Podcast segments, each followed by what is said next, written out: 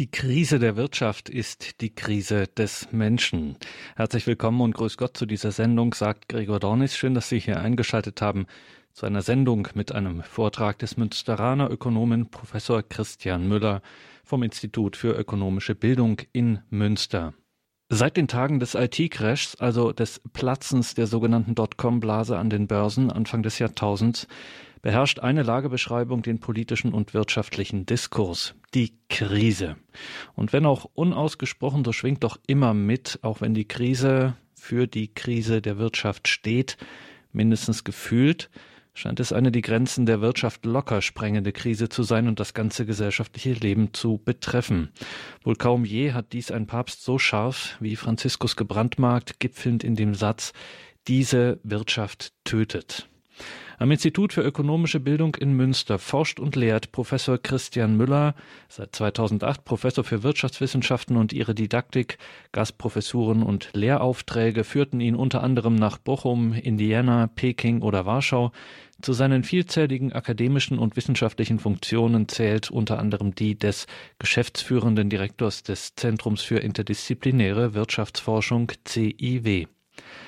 Christian Müller war beim Kongress Freude am Glauben des Forums Deutscher Katholiken 2014 zu Gast und seine beachtliche, mehrfach von spontanem Applaus unterbrochene Rede hören wir heute hier in der Credo-Sendung bei Radio Horeb und Radio Maria Südtirol.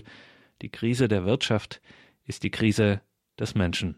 Ich habe schon seit vielen Jahren versucht, hier einmal an diesem Kongress teilzunehmen und es ist mir aus beruflichen, aus privaten Gründen immer nicht gelungen. Umso mehr freue ich mich, dass das in diesem Jahr endlich einmal äh, geklappt hat. Und was ich so gesehen habe und was ich auch gehört habe, das gefällt mir wirklich ganz ausgezeichnet. Da denkt man sich so richtig, was ist das schön, dass man einfach mal nur so richtig katholisch sein kann, ohne dass man sich verstellen muss, ohne äh, dass man irgendwas erklären muss. Also das ist schon sehr, sehr angenehm. Ja, ähm, Sie haben es in den Einladungen zu dem hiesigen Kongress sicherlich gesehen. Da gab es ein Zitat des Heiligen Vaters, Papst Franziskus.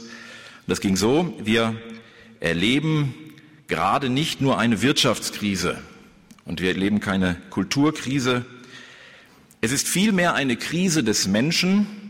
Der Mensch ist in der Krise, was zerstört werden kann, ist der Mensch. Und in diesem Schreiben äh, Evangelii Gaudium wird er dann nochmal sehr konkret und schreibt, die Finanzkrise, die wir durchmachen, lässt uns vergessen, dass an ihrem Ursprung eine tiefe anthropologische Krise steht. Die Leugnung des Vorrangs des Menschen. Wir haben, so der Heilige Vater, wir haben Götzen geschaffen. Die Anbetung des goldenen Kalbs hat eine neue und erbarmungslose Form gefunden im Fetischismus des Geldes und in der Diktatur einer Wirtschaft, ohne Gesicht und ohne ein wirklich menschliches Ziel. Die weltweite Krise, die das Finanzwesen und die Wirtschaft erfasst, macht ihre Unausgeglichenheiten und vor allem den Mangel an einer anthropologischen Krise deutlich.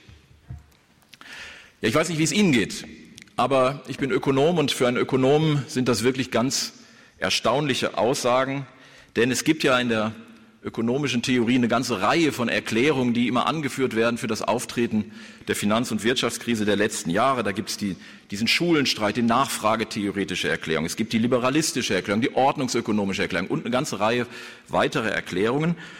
Aber zu diesem Streit nimmt der Papst überhaupt nicht Stellung, sondern er geht direkt einen Schritt tiefer und sagt, egal wer denn nun recht hat am Ende in diesem Theorienstreit, am Ende ist das immer eine Krise des Menschen. Ja, und ich habe mich gefragt, was ist aus der Sicht sozusagen der Wirtschaftswissenschaften von dieser These äh, zu halten? Und das ist die Frage, der ich in den nächsten paar Minuten nachgehen möchte. Zunächst erstmal zur Frage, was versteht der Papst überhaupt unter dem Begriff der Krise?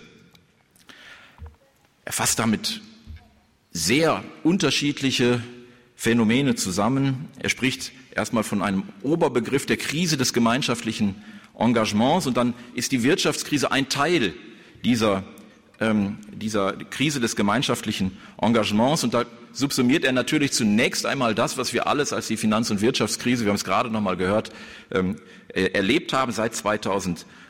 Das begann ja zunächst mal mit einer scheinbar regional begrenzten Immobilienkrise in den USA, weitete sich dann aus äh, zu einer zunächst amerikanischen, dann auch äh, globalen Bankenkrise und dann eben auch in Kombination mit der Tatsache, dass wir hier in, Euro, den, hier in Europa den Euro eingeführt haben, dann auch noch zu einer Staatsschuldenkrise. Der Begriff der Krise, den der Papst verwendet, ist aber doch sehr viel weiter. Also er nennt beispielhaft weitere Probleme wie die verzweigte Korruption. Er nennt eine egoistische Steuerhinterziehung, Kriminalität, er nennt das Drogenproblem. Er spricht von Gier nach Macht und Besitz, von Drogen und Menschenhandel, der Ausbeutung Minderjähriger. Er spricht von der Preisgabe Alter und Kranker. Ja, und dann gibt es auch noch einen gewissen Schwerpunkt in dem Text, in dem er auf die Frage der Verteilung der Güter zwischen Arm und Reich eingeht. Und da hat er ein sehr interessantes Zitat. Es ist unglaublich, dass es kein Aufsehen erregt, wenn ein alter Mann, der gezwungen ist, auf der Straße zu leben, erfriert, während eine Bess um zwei Punkte in der Börse Schlagzeilen macht. Ich überspringe jetzt wieder mal eine Zeile. Heute spielt sich alles nach den Kriterien der Konkurrenzfähigkeit und nach dem Gesetz des Stärkeren ab, wo der Mächtigere den Schwächeren zunichte macht. Wieder ein bisschen später, der Mensch an sich wird wie ein Konsumgut betrachtet, das man gebrauchen und dann wegwerfen kann. Und es ist dann dieser Zusammenhang, in dem er ja auch die bedeutungsschweren Worte geschrieben hat, diese Wirtschaft tötet. Wenn man diesen Zusammenhang hört, dann hat man den Eindruck, so ganz falsch ist das ja möglicherweise dann tatsächlich nicht. Ja, also, um welche Probleme geht es hier? Dem Papst als Ökonom würde ich sagen, es geht hier um Dilemmaprobleme und Verteilungskonflikte im Wesentlichen. Dilemmaprobleme sind immer solche Probleme, bei denen ich mich frage, wenn ich diese Handlung tue, die ich gerade vorhabe, was wäre denn, wenn jeder das täte? Also wenn jeder zum Beispiel Gewinne versuchen würde, auf Kosten Dritter zu steigen, wenn, je, steigern, wenn jeder versuchen würde, Steuern zu hinterziehen, Auftraggeber zu bestechen, die Umwelt zu verschmutzen oder ähnliches. Verteilungskonflikte sind dann nochmal ein bisschen anderes Problem. Da habe ich die Ungleichheit von Einkommen, von Vermögen, aber auch der Lebenslagen insgesamt, um die es hier geht. Aber das Gemeinsame an diesem Problem ist eigentlich immer, es gibt hier einige Leute, die auf Kosten anderer, zum Teil sogar aller anderen glauben, leben zu dürfen. Das ist das Grundproblem, und, äh, um das es hier geht. Und das schafft nach Ansicht des Papstes dieses tiefe anthrologische Problem. Er spricht von der Entwürdigung der Person. Und diese Phänomene erst sind es, die äh, das Ganze überhaupt zu Krisenphänomenen macht. Krise ist, könnte man vielleicht sagen, alles das, was dem sozialethischen Personalitätsprinzip widerspricht. Die katholische Soziallehre basiert ja auf einer Reihe von oberen Prinzipien. Das Personalitätsprinzip ist eines davon. Und ähm, ja, die schönste Fassung dieses Personalitätsprinzips kenne ich aus dem Buch Liebe und Verantwortung von Johannes Paul II. Da ähm, schreibt er, äh, dass das Personalitätsprinzip verlangt, dass man den anderen niemals bloß als Mittel betrachten soll, äh, niemals als Werk, Werkzeug behandeln darf, sondern immer berücksichtigen muss, dass der, dass der jeweils andere ein eigenes Ziel verfolgt. Sie hören vielleicht auch, das hat Anklänge an Immanuel Kant, an diese zweite Formulierung des kategorischen Imperativs. Man darf den anderen nicht für seine eigenen Zwecke gebrauchen, sogar missbrauchen, abwerten und ähnliches. Das ist also so dieses Personalitätsprinzip. Und alles, was dagegen verstößt, könnte man, glaube ich, sagen, ist das, was der Papst äh, als Krise bezeichnet, also auch die Krise der Wirtschaft. Ja, der Papst schaut, und das ist ungewöhnlich, zunächst auf den Menschen und nicht auf die Institutionen. Nun ist das sofort wieder ausgelegt worden in dem Sinne, dass man gesagt hat, ja, der Papst, der verabschiedet sich hier von den Grundlagen der sozialen Marktwirtschaft, von den Grundlagen der Ordnungs, der, der Ordnungstheorie, so wie sie in der katholischen Soziallehre angelehnt ist. Ich glaube aber, dass das nicht stimmt, denn ähm, es ist so, in der sozialen Marktwirtschaft ist ja zunächst mal der Regelrahmen eigentlich dasjenige Instrument, das dafür sorgen soll, die Würde des Menschen in die Welt äh, zu bringen. Zunächst vielleicht, was versteht man eigentlich unter Theorie der sozialen Marktwirtschaft? Da gibt es immer zwei Stränge. Da gibt es auf der einen Seite die ökonomische Diskussion, Freiburger Schule hat man das mal genannt, ja, aus, weil viele Professoren, die das äh, entwickelt haben, aus Freiburg kamen. Äh, und daneben gibt es aber, das habe ich als Ökonom erst relativ spät, muss ich zugeben, wahrgenommen, auch den Strang der katholischen Soziallehre, die völlig unabhängig und in gewisser Hinsicht sogar, wenn man es genau hinsieht, sogar ein bisschen früher diese Dinge der, der, äh, der sozialen Marktwirtschaft entwickelt hat. Und in dieser Idee der sozialen Marktwirtschaft ist immer der Regelrahmen der Wirtschaft. Die Institutionen sind das Instrument, um die Würde des Menschen in Geltung zu bringen. Walter Eucken ist ein Ordnungsökonom, sozusagen der theoretische Kopf der, der ähm, Theorie der sozialen Marktwirtschaft gewesen auf der ökonomischen Seite. Ein Mann, den heute kaum jemand kennt. Alle kennen Karl Marx als deutschen Ökonom. Aber nach Walter Eugen sind nahezu keine Straßen benannt. Ich kenne in Freiburg eine Walter-Eugen-Straße. Ähm, äh, aber das ist der Mann, der ganz Wesentliches theoretisch geleistet hat für unseren heutigen Wohlstand. Und Walter Eugen hat einmal formuliert, es gehe darum, eine Wirtschaftsordnung zu, zu suchen, in der die Menschen nicht nur Mittel zum Zweck, nicht nur Teilchen des Apparates sind. Das ist natürlich auch eine Kritik am zentralverwaltungswirtschaftlichen Sozialismus, wo der Einzelne sozusagen für die höheren Zwecke des Plans verzweckt wird. Also, das ist letztlich eine Formulierung, wie sie dem kategorischen Imperativ entspricht und äh, Formulierung, wie äh, wir sie hier im Personalitätsprinzip nach Johannes Paul II. eben auch äh, immer wieder finden. Also um dieses letzte ethische Ziel nun in der Wirtschaft zur Geltung zu bringen, basiert dann die soziale Marktwirtschaft auf einer Reihe von Prinzipien. Dazu gehören die Wettbewerbspreise und Inflationsbekämpfung, damit überhaupt Bedürfnisse angezeigt werden. Monopolkontrolle gehört dazu, denn das bedeutet ja auch, dass einige glauben, auf Kosten Dritter leben zu dürfen. Dazu gehört Vertragsfreiheit, Privateigentum, Offenheit und diskriminierungsfreier Zugang zu Märkten und ganz wichtig eben auch Haftung. Da komme ich dann gleich noch mal ein bisschen ausführlicher drauf. Äh, wenn der Papst nun die Krisenphänomene der Wirtschaft auf eine Krise der individuellen Moral zurückführt, dann ignoriert er keineswegs diesen institutionellen Rahmen der sozialen Marktwirtschaft. Wenn Sie das Schreiben äh, Evangelii Gaudium mal ein bisschen genauer lesen, er verweist selbst auf den Sozialkatechismus der katholischen Kirche, der ganz in diesen Ordnungskategorien, in diesen institutionellen Kategorien argumentiert. Man sieht das auch daran, dass, der, dass nach Auffassung des Papstes Ethik ganz allgemein danach streben soll, eine menschlichere Gesellschaftsordnung zu schaffen. Er fordert eine Finanzreform, welche die Ethik nicht ignoriert und auch strukt, die, die strukturellen Ursachen der Ungleichheit in den Blick zu nehmen, das alles sind Ordnungsfragen, um die es hier geht und keine Fragen, die, die rein nur auf sozusagen tugendethische äh, ethische Probleme sich zurückführen lassen. Also was der Papst kritisiert, könnte man sagen, dass zu wenig Regeln für den Markt existieren oder existiert haben. Er kritisiert eine sich selbst überlassene Wirtschaft. Er spricht von der absoluten Autonomie der Märkte. Also, wenn Sie so wollen, das ist eine Kritik des Laissez-faire-Kapitalismus, aber nicht eine Kritik der sozialen Marktwirtschaft im Sinne der katholischen äh, Soziallehre.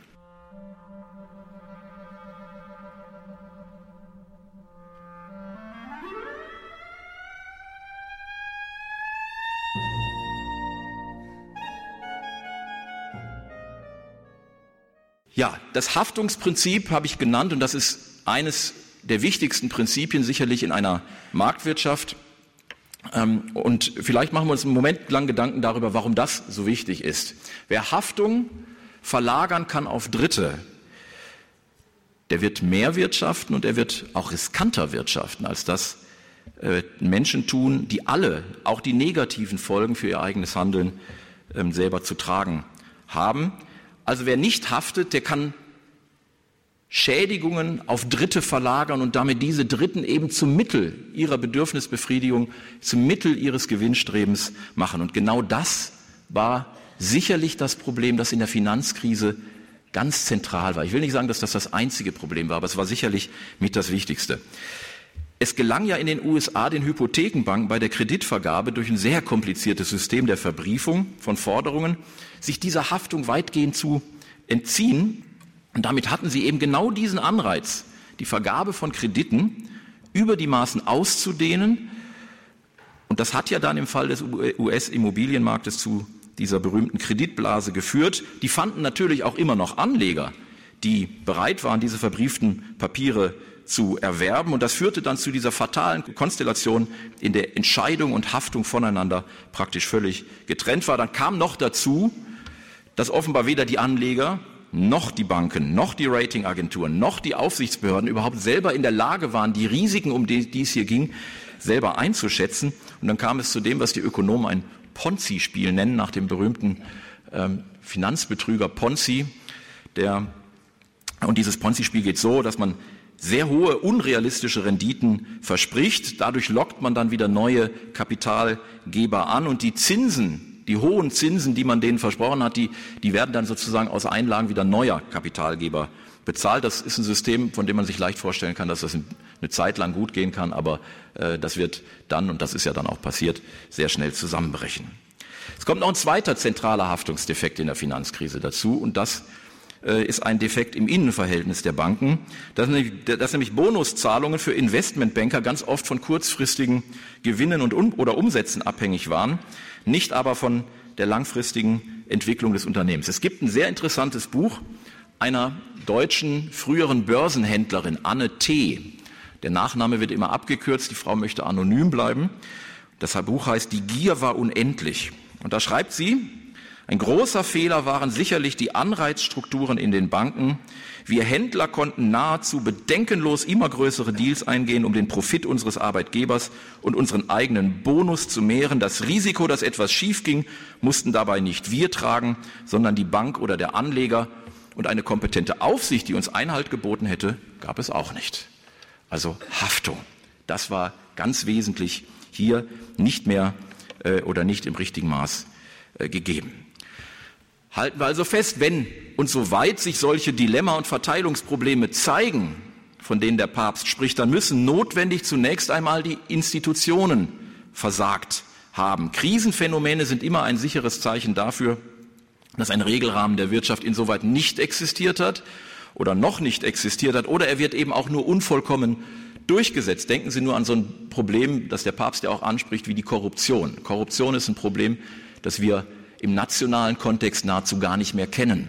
Also jedenfalls die, die internationalen Indizes, die immer ausgewiesen werden, sind für Deutschland relativ gut. Ähm, Korruption ist immer dann ein Problem, wenn deutsche Unternehmen die Grenze überschreiten und mit anderen Ländern Handel treiben, denn so weit reicht der Arm des Regelrahmens der sozialen Marktwirtschaft eben nicht. Da haben wir dann keinen Regelrahmen, der die Würde des Menschen entsprechend in Geltung setzt. Oft ist es auch so, dass der Regelsetzer gar nicht erst Schritt halten kann mit technischen Neuerungen, sodass das Recht nicht oder eben noch nicht passt, wie das im Beispiel der Derivate war. Das sind ja solche außerbörslich gehandelten Finanzprodukte gewesen, mit denen man auf Kreditausfälle spekulieren kann. Und für diese Derivate, die ganz zentral waren in der Finanzkrise, gab es praktisch überhaupt keine Regulierungen des Handels bis vor wenigen Jahren. Nun klingt das vielleicht für Sie und für mich vielleicht auch als etwas ganz Abseitiges. Derivate, das klingt relativ weit ab vom Alltagsgeschäft, aber das ist es überhaupt nicht. Diese Derivate hatten ein Marktvolumen 2012, ich habe es die Tage nochmal rausgesucht, von unbeschreiblichen 27 Billionen US-Dollar. 27 Billionen US-Dollar. Wenn Sie daneben stellen, die realwirtschaftliche Leistung der Welt insgesamt, Weltinlandsprodukt insgesamt, dann sind das 71,7 Billionen US-Dollar zur gleichen Zeit gewesen. Also der Derivatehandel hatte etwa ein Drittel des gesamten Inlandsproduktes, wenn man das bezieht auf das Inlandsprodukt, ähm, ausgemacht. Vor ein paar Jahren war es sogar mal umgekehrt. Da war der Derivatehandel, was das Volumen angeht, größer noch als äh, das Inlandsprodukt. Ja, nun wäre so ein Versagen der Institutionen eigentlich gar nicht so schlimm, wenn die Betroffenen die entstandenen Regelungslücken eben nicht opportunistisch für die Verfolgung jetzt eigener Ziele verfolgen würden. Das ist das, worauf vor zweieinhalbtausend Jahren schon Aristoteles hingewiesen hat. Das Recht kann nicht vollkommen sein, argumentiert er da. Und da, wo das Recht versagt, da muss man eben nach Billigkeit entscheiden. An die Stelle des fehlenden Rechts muss immer die Moralität, die einzelne Moralität der Individuen kommen. Da ist dann also Moral gefordert, Tugend. Das würde also bedeuten, wenn der Regelrahmen Haftung nicht erzwingt, ja, dann muss ich als Banker trotzdem darauf achten, dass ich nicht Forderungen verbriefe und sie mit Scheinsicherungen weiter veräußere, wenn das bedeutet, dass diese Haftung dann systematisch ausgelagert wird. Ja, denn dadurch mache ich Dritte zum Mittel meiner Zielverfolgung. Ich darf als Finanzmakler nicht unrealistische Renditen versprechen. Ich darf auch dann nicht die Vermögen und Alterssicherungen meiner Kunden durch Verkauf von dubiosen Finanzprodukten gefährden, wenn das in meinem Profitinteresse liegen soll, dann muss ich davon eben mal Abstand nehmen. Darin besteht eben das Problem zwischen Gewinn und Moral unter Umständen. Als Manager darf ich auch nicht immer nur auf die Maximierung meiner Boni achten. Ich muss dann immer auch darauf achten, was ist der, das Gemeinwohl meines Unternehmens, was ist das, das Wohl meiner Kunden, was liegt im Gemeinwohl der Gesellschaft insgesamt und so weiter und so fort. An die Stelle des fehlenden Rechts müsste jetzt Moralität ähm, treten. Aber das war in der Finanzkrise ähm, und auch in anderen Krisen der Wirtschaft nicht gegeben. Nicht direkt ausbezogen auf die Finanzkrise möchte ich Ihnen aber mal ein Beispiel äh, zeigen, wie es aussehen kann, wenn diese Regelungslücken jetzt nicht auf die Moralität von Individuen treffen, sondern auf das, was ja auch dann in diesem Schreiben Evangelii Gaudium als Gier bezeichnet ähm, wird. Sie erinnern sich wahrscheinlich alle, ich glaube, das ist so ein Datum, an das sich jeder erinnert, was Sie gemacht haben, als am 11. September 2001 die Twin Towers in New York einstürzten. Ich glaube, da weiß jeder noch ungefähr, was er gemacht hat. Ich war damals in einem Forschungsinstitut der Indiana University in den USA und wir haben mit staunend geöffnetem Mund beobachtet, wie da der zweite äh, Turm einstürzte. Das wurde ja live im Fernsehen übertragen und das Entsetzen war natürlich riesengroß überall und man konnte kaum begreifen, was da passierte. Und zeitgleich schreibt nun Anne T., diese Börsenhändlerin, verfolgten auch die Mitarbeiter einer, äh, einer Investmentbank in Frankfurt auf ihren Bildschirmen dieses Attentat, aber da löste das Attentat keinerlei Bestürzung aus, sondern ein Handelsfieber. Ja, sie berichtet dann, beziehungsweise sie zitiert einen, der da unmittelbar dabei war, es klingelten ununterbrochen die Telefone, man versuchte durch möglichst schnelle Verkäufe dem Kursverfall zuvorzukommen, Gewinne zu machen. Und dann wörtlich, was zählte, waren die Handelsgewinne und die Provisionen. Vor der morbiden Kulisse der Einschläge wirkte es fast pervers, was wir machten. Immerhin konnten wir durch einen solchen Tag unseren Jahresbonus um eine beträchtliche Summe steigern. Ja, 11. September. Die allgemeine Stimmung im Handelsraum wird dann auch noch so beschrieben. Die Händler waren wie die Lemminge, einer rannte hinter dem anderen her, Herdentiere durch und durch, ihre Augen glänzten. Nicht vor Trauer oder Betroffenheit, nein, es war die pure Gier, die in ihnen leuchtete. Mit jedem Punkt, den der DAX in der allgemeinen Panik verlor, wuchsen ihre Gewinne. Ja, nun wissen wir aus der Ethik, Gier, Habgier, das ist ähm, eines der sieben Hauptlaster führt zu Todsünden und dazu, dass man, wie es dann im Epheserbrief heißt, nicht in den Himmel kommen kann. Aber bei den Ökonomen ist alles immer ein bisschen anders. Bei den Ökonomen wird Gier gar nicht immer als etwas Schlechtes betrachtet, sondern man schreibt ihr sogar so etwas wie, ja, ich will mal sagen, eine schöpferische Kraft. Und zwar eigentlich seitdem die moderne Volkswirtschaftslehre gestartet hat. Die moderne Volkswirtschaftslehre datiert man ja gerne auf das Jahr 1776, da erschien das berühmte Buch über den Wohlstand der Nationen von Adam Smith. Und da präsentiert er das sogenannte Theorem der unsichtbaren Hand. Das geht so, wenn alle am Markt einfach nur sich egoistisch verhalten, dann wird über den Marktmechanismus wie von unsichtbarer Hand gelenkt, alles dazu geführt, dass am Ende das Gemeinwohl maximiert wird. Und dann schreibt er noch ausdrücklich, nicht vom Wohlwollen des Metzgers, Brauers und Bäckers, ein ganz berühmtes Zitat, erwarten wir das, was wir zum Essen brauchen, sondern davon, dass sie ihre eigenen Interessen wahrnehmen. Wir wenden uns nicht an ihre Menschenliebe, sondern an ihre Eigenliebe. Mit anderen Worten, man überlasse die Marktteilnehmer einfach sich selbst und ihrer Gier und alle Probleme lösen sich auf. Das ist also so etwas wie die theoretische Begründung des Laissez-faire-Kapitalismus. Es mag Sie schocken. Ich glaube, dass dieses Theorem der unsichtbaren Hand tatsächlich eine zutreffende Aussage ist. Ich glaube, sie behauptet etwas Wahres über die Realität. Aber, und das ist eben der wesentliche Punkt, nur für bestimmte Güter und nur in bestimmten Situationen. Und dieses Theorem der unsichtbaren Hand gilt ganz sicher nicht für die Dilemmasituation und Verteilungskonflikte, von denen der Papst spricht. In Dilemmasituationen geht es ja immer darum, dass das Dilemma geradezu darin besteht, dass ich das, was ich individuell rationalerweise tun möchte, dass das in einem Widerstreit steht mit dem, was moralisch geboten wird oder in Verteilungsproblemen. Der eine muss dem anderen was abgeben. Da können nicht beide zugleich ihre Interessen vertreten. Wenn beide ihre Interessen verfolgen wollen, kommen wir hier zu keiner äh, Lösung.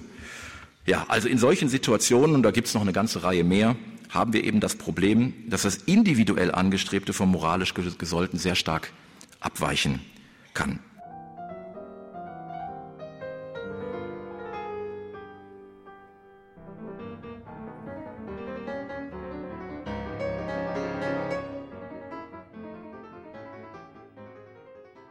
Sie haben eingeschaltet in der Credo-Sendung bei Radio Horeb und Radio Maria. Die Krise der Wirtschaft ist die Krise des Menschen. Hören Sie heute einen Vortrag des Münsteraner Ökonomen Professor Dr. Christian Müller, gehalten beim Kongress Freude am Glauben des Forums Deutscher Katholiken. Schon, weil also der Regelrahmen der Wirtschaft aus den genannten Gründen niemals vollkommen sein kann, muss irgendwie klar sein, es kann nicht alles erlaubt sein, was nicht verboten ist in der Wirtschaft. Der Geltungsbereich der Moral geht deutlich über den des Rechts hinaus.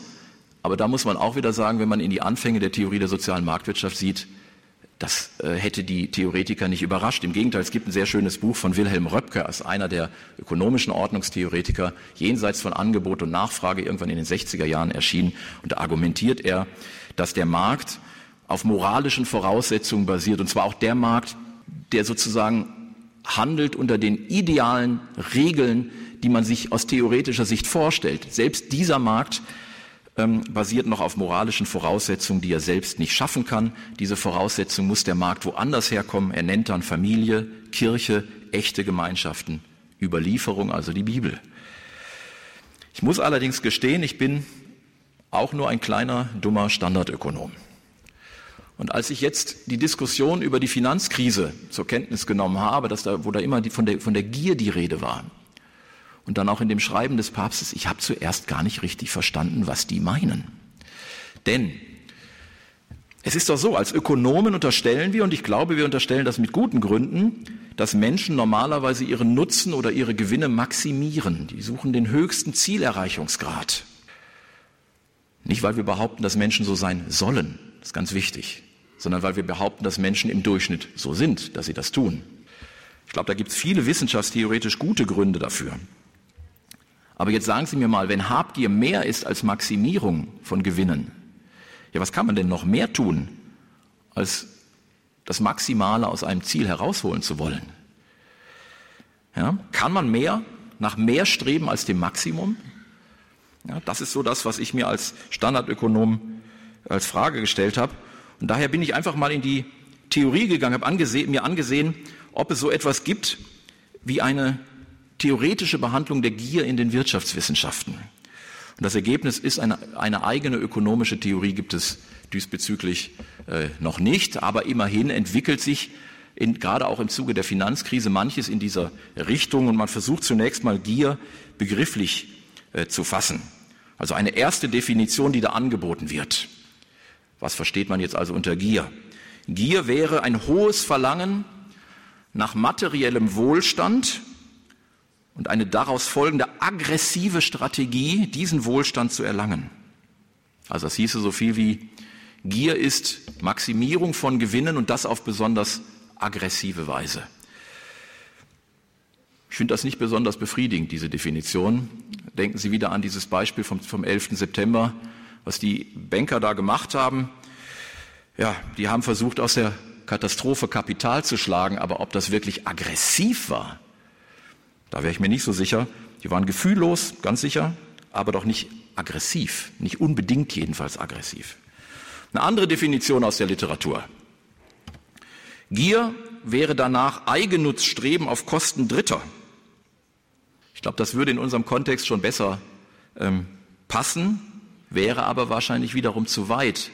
Denn das würde ja auch solche Phänomene umfassen, wo Eigennutzstreben auf Kosten Dritter moralisch vollkommen legitim ist. Nehmen Sie an, Sie sind im Wettbewerb mit anderen Unternehmen und Sie bekommen jetzt am Ende den Zuschlag. Dann haben Sie Ihre Gewinne erhöht, auf Kosten Dritter, denn die anderen haben den Zuschlag nicht bekommen. Das ist aber im Wettbewerb was ganz Normales. Also diese Definition von Gier scheint mir äh, dann auch wieder nicht adäquat zu sein. Dann bin ich aber fündig geworden. Es erscheint jetzt in ein paar Wochen im Journal of Business Economics ein Aufsatz von dem Schweizer Ökonomen Gebhard Kirchgessner. Und der äh, argumentiert oder schreibt, Gier ist, das finde ich interessant, wenn Geld um seiner selbst willen erstrebt wird.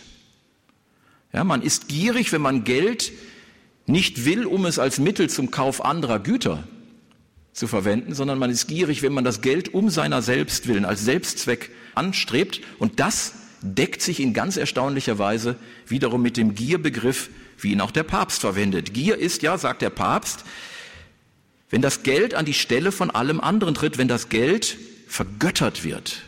Der Papst spricht ja davon, auch von dem Fetischismus des Geldes. Ja, und Gier im Sinne einer Vergötterung des Geldes ist dann auch das, was wiederum diese Börsenhändlerin Anne T. beschreibt. Noch ein sehr schönes, sehr interessantes Zitat, wie ich finde. Die meisten Derivatehändler hatten ihre Gefühle vollkommen durch eine Liebe zum Geld substituiert.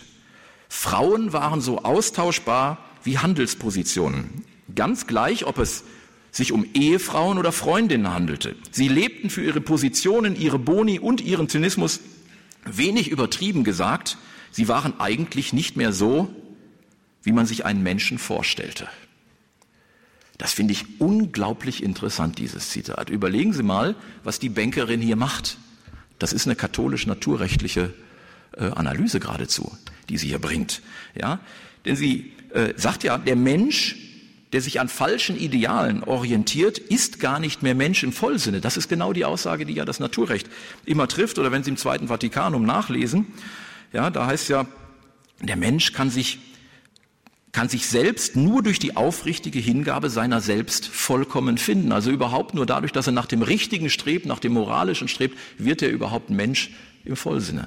Hochinteressant. Ja, und damit wären wir dann sozusagen endgültig beim Thema der Religion angelangt. Es gibt ein sehr schönes plastisches Zitat des heiligen Josef Maria Escriva. Der hat mal geschrieben, es gibt Weltkrisen, weil es an Heiligen fehlt. Es gibt Weltkrisen, weil es an Heiligen fehlt. Die Finanzkrise und viele andere dieser Krisen, die der Papst hier äh, beschrieben hat, scheinen mir ein sehr eindrücklicher Beleg für die Wahrheit dieser Aussage zu sein. Es gibt einen ganzen Forschungsbereich in der ökonomischen Theorie, in der Volkswirtschaftslehre, der sich mit den Fragen beschäftigt, wie Religion und individuelle Religiosität auf bestimmte ja, ökonomisch relevante Variablen abzielen. Da gibt es eine Vielzahl empirischer Studien, die immer zu, ganz wesentlich zu dem Ergebnis kommen, die allermeisten jedenfalls, dass die Leute, die religiös sind, und die Religiosität misst man meistens an der Zahl der Gottesdienstbesuche pro Woche. Ja, also jemand, der zweimal in der Woche in die Messe oder dreimal geht, der ist religiöser als einer, der an Weihnachten und Ostern in die Messe geht. Also das ist sozusagen der Grad der Religiosität. Und wenn man den korreliert jetzt mit anderen Dingen, dann kriegt man sehr interessante Zusammenhänge. Ich verzichte jetzt darauf, alle diese Studien genau zu zitieren, aber ich will Ihnen wenigstens einige interessante Ergebnisse präsentieren. Also eine Studie zum Beispiel. Religiöse Menschen konsumieren in geringerem Maße Drogen und Alkohol. Religiöse Menschen haben, das ist eine andere Studie, mehr Kinder und geringere Scheidungsraten. Das ist ganz wesentlich für die, auch für die Wirtschaft, ja, für das Gemeinwohl in der Wirtschaft. Religiöse Menschen sind generell weniger kriminell. Das ist ein ganz robustes äh, Ergebnis, das wir in der empirischen Forschung haben. Religiöse Menschen hinterziehen auch weniger Steuern. Religiöse Menschen sind auch weniger korrupt. Da muss man sagen, zumindest wenn sie Anglikaner oder evangelisch sind. Denn in dieser Studie von Martin Paldam 2001 kommen die Katholiken nicht ganz so gut weg. Bei denen ist das schon mal umgekehrt. Man hat den Eindruck, ähm, rheinischen Katholizismus gibt es möglicherweise auch noch an anderen Orten. Religiöse Menschen haben höhere ethische Standards. Auch das ganz wichtig zum Beispiel in der Rechnungslegung, wenn Unternehmen Bilanzen erstellen. Religiöse Menschen produzieren auch weniger Bilanzbetrug. Alles das zeigen einzelne empirische Studien. Religiöse Menschen schützen in stärkerem Maße die Umwelt und schließlich zeigen sie äh, ganz allgemein auch in Verteilungskonflikten und anderen Konstellationen einen größeren Altruismus, also eine stärkere Bereitschaft, anderen äh, zu helfen. Und besonders interessant finde ich an dieser Forschung das folgende Ergebnis. Die meisten dieser Zusammenhänge treten umso deutlicher auf, je konservativer die jeweilige ähm, kirchliche Gemeinschaft ist, der die einzelnen Personen angehören. Hochinteressant, wie ich finde. Ja, wenn alle diese Analysen aber stimmen, dann sind, das muss ich sagen, die ähm, Zukunftsaussichten, wenn nicht irgendetwas Grundlegendes geschieht, gar so rosig offensichtlich äh, nicht. Denn wenn der Kirchenbesuch weiter sinkt, dann dürfte ja auch die Zahl der Krisen, von denen der Papst spricht, eher zunehmen als abnehmen. Ja, und noch etwas, ähm, glücklicher werden die Menschen hierdurch wohl kaum werden, denn auch das ist wiederum ein ganz robustes empirisches Forschungsergebnis. Wer weniger religiös ist, ist im Durchschnitt auch weniger zufrieden mit seinem Leben. Ich bin spätbekehrter Katholik, ich kann das nur aus ganzem Herzen ähm, unterschreiben. Es ist ganz sicher so, Religion macht glücklich und ähm, nicht immer, aber sehr häufig jedenfalls. Ähm, aber das setzt natürlich voraus, dass man es ernst nimmt. Und mir ist das auch erst aufgefallen, als ich selber angefangen habe, das ernst zu nehmen. 2001 war das. Ähm, übrigens, wenn Sie mir das noch gestatten, äh, das ist, wäre meine ganz persönliche Erklärung für die Kirchenkrise. Ja, wir reden ja immer über die Probleme der Kirche ähm, und dann kommen immer diese Dauerbrenner-Themen, dieser ganze Grand Slam von Dingen, die der, die, die äh, Kirche alle ändern muss. Sie muss sich den Menschen anpassen, ähm, also von, von wiederverheirateten Geschiedenen über den Gebrauch von Kondomen. Sie kennen alle diese Themen. Aber das führt ja am Ende dazu, dass die Leute nicht mehr umkehren.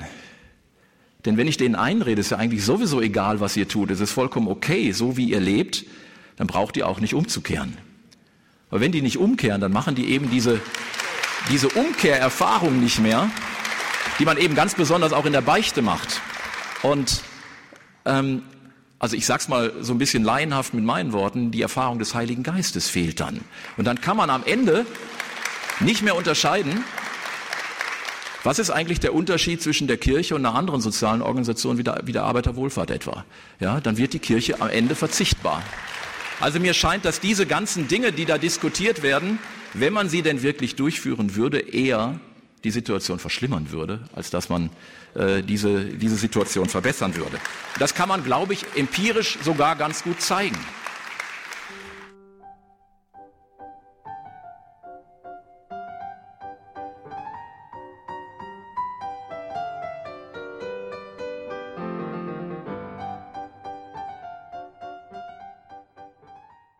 Ja, ich komme damit zu meinem letzten Punkt.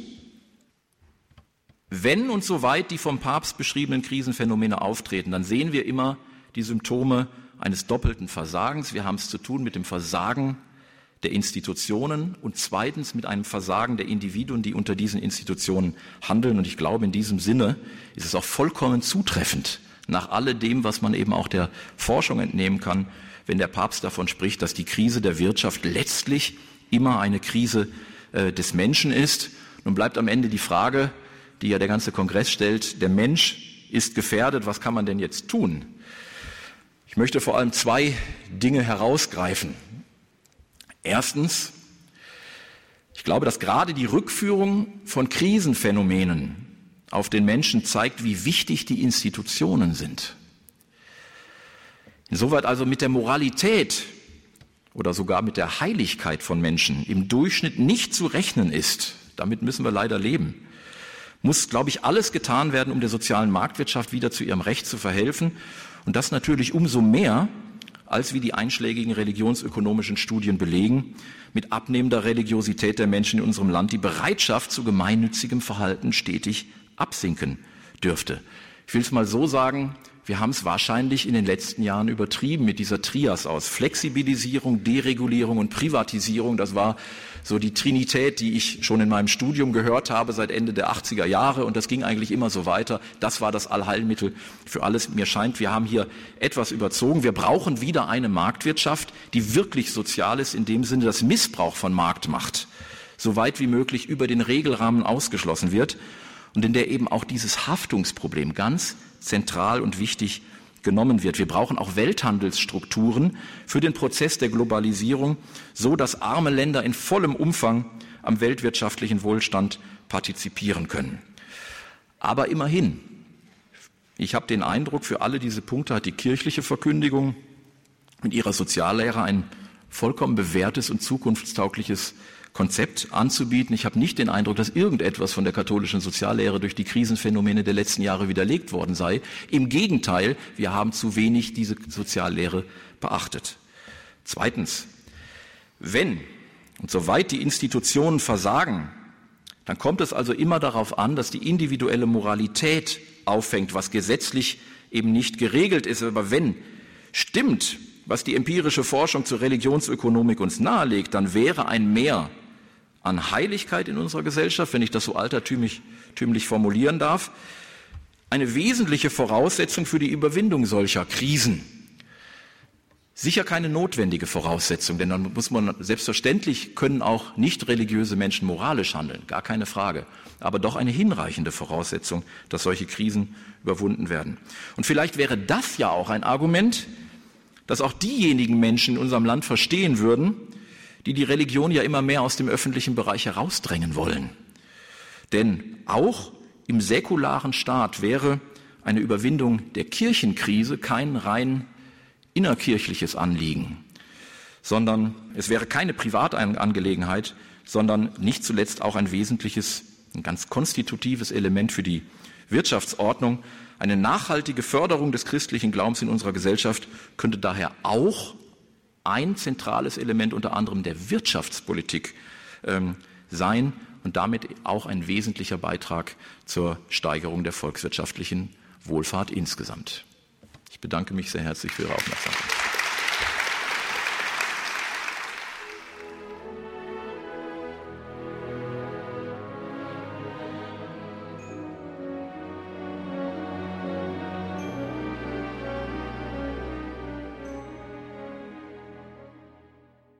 Der heutigen Credo-Sendung bei Radio Horeb und Radio Maria hörten Sie einen Vortrag des Professors für Wirtschaftswissenschaften Christian Müller vom Institut für ökonomische Bildung der Westfälischen Wilhelms-Universität Münster.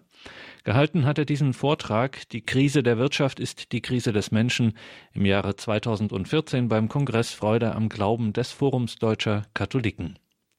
CD und Podcast von diesem Vortrag, wenn Sie das noch einmal nachhören möchten, diese intensiven Gedanken, CD und Podcast gibt es auf den üblichen Wegen, entweder telefonisch unter der 08328 921 120 in Deutschland oder online auf horeb.org. Wir beten gleich um 21.40 Uhr die Komplett, das Nachtgebet der Kirche. Einen gesegneten Abend und eine behütete Nacht Ihnen allen wünscht Ihr Gregor Dornis.